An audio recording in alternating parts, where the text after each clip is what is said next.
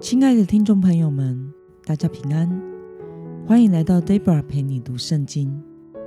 今天是二零二一年十二月二十号。今天我所要分享的是我读经与灵修的心得。我所使用的灵修材料是每日活水。今天的主题是活出不偏待人的信仰。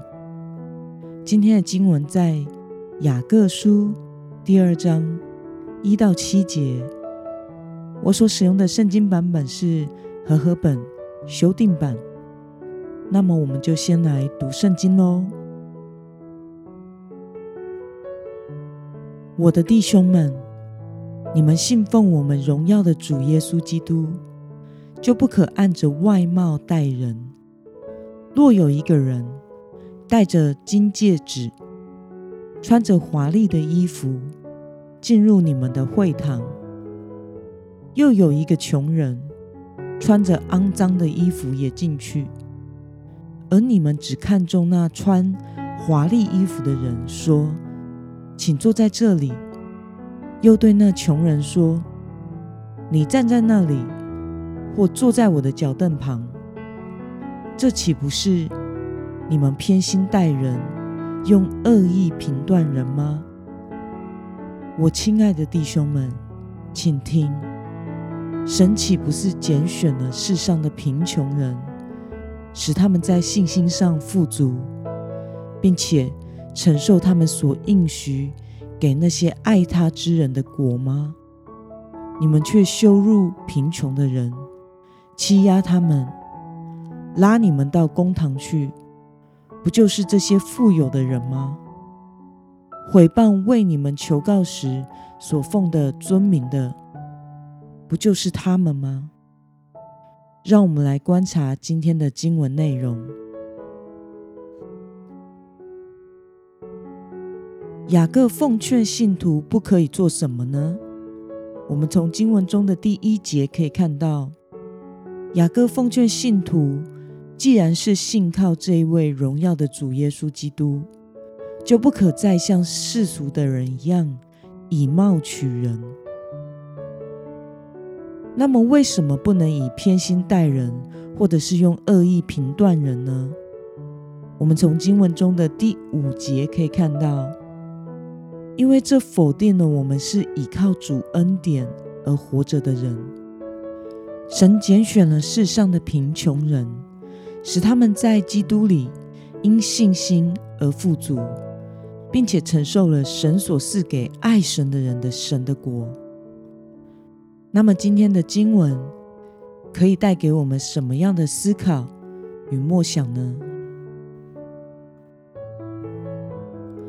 为什么按人富有与否而给予差别的待遇，在神眼中是严重的罪呢？我想雅各所提到的实例，是以富人和穷人、华丽衣服或肮脏衣服来区分对待人的方式。不过，以现代的我们，不一定是那么大的贫富在衣着上的差距。或许比较贴切的，可能是在教育与生活水平、工作和谈吐的水平、社交地位的水平。只要我们以这些外在的差异而给予人差别待遇时，就是不合神心意的，因为这不是神的标准，而是出于人的恶意、世界的价值观的恶意评断。这也否定了我们身为神的儿女，其实是依靠神的恩典而过生活的。对人的差别待遇来自于世界的价值观。以及我们被人性的私欲所支配，这是落入世俗化的危险之中，并且这也没有效法主耶稣的柔和谦卑，反而这使我们与世人无异，都在汲汲营营的建立外在的标准，来迎合自己与别人，符合世界的价值观体系。那么看到雅各。劝告信徒不可偏待人，你有何感受呢？我感受到这是正确的。耶稣基督在十字架上的死与复活，使我们每一个人都能公平的，因为信靠主耶稣而得到相同的拯救。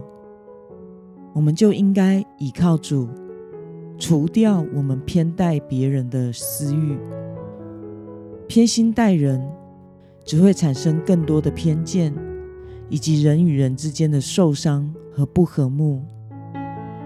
与其活在世界的价值观，为了追求那不能带进永生的外在条件而努力，我们更应该看重的是追求神所看重的价值。Debra 在小的时候，因为有学习和社交上的障碍，因此在学校中时常被同学欺负，受到严重的霸凌。因为当时在学校的我就是处于弱势的，成绩也是不好的，因此连老师都会借故在全班的人面前辱骂我。当时的我很不快乐，天天都不想去上学。每一次去到学校，好像都在自取其辱，忍受排挤、同才的恶意评断。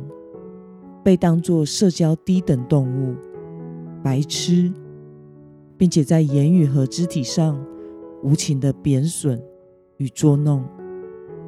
那时候的我，只有喜欢去一个地方，那个地方就是教会，因为在神的家中，没有人会像在学校一样的方式来看待我，没有人会以成绩的好坏。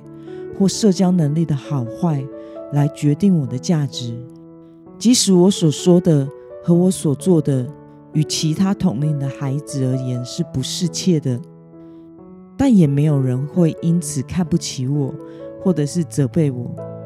反之，大家因为我的弱点而用主的爱来包容我，甚至可以说是保护我，让我在主的家中。享受到神所对待我的方式，大人辅导们以我的优点来看待我，并且让我参与服侍，这些对我的影响是很大的。从小学四年级到国中三年级，长达六年的霸凌是足以杀掉一个人的。因此，我的自我价值以及生存的意志感是非常弱的。但是因为在教会中领受了神的爱，以及信徒所展现的神的爱，为我的人生留下了一条出路，没有被毁灭殆尽，使我在生命的低谷时可以呼求主，可以接受上帝的拯救，并且明白上帝的爱。因此，在耶稣基督里的信心的儿女。我们应该要谨记主耶稣在十字架上的死与复活，并且除去偏待人的私欲，而改用神的眼光来看待自己以及别人。因为我们都是蒙主恩典、蒙主所爱的。那么今天的经文可以带给我们什么样的决心与应用呢？你是否曾不自觉的依外在的条件评断、偏待他人呢？为了避免用自己以为正确的标准来评断别人，你觉得要怎么做呢？让我们一同来祷告。亲爱的天父上帝，感谢你透过今天的经文教导我们，不要按外貌的一切条件。来决定我们对待人的方式，因为这不是你的标准。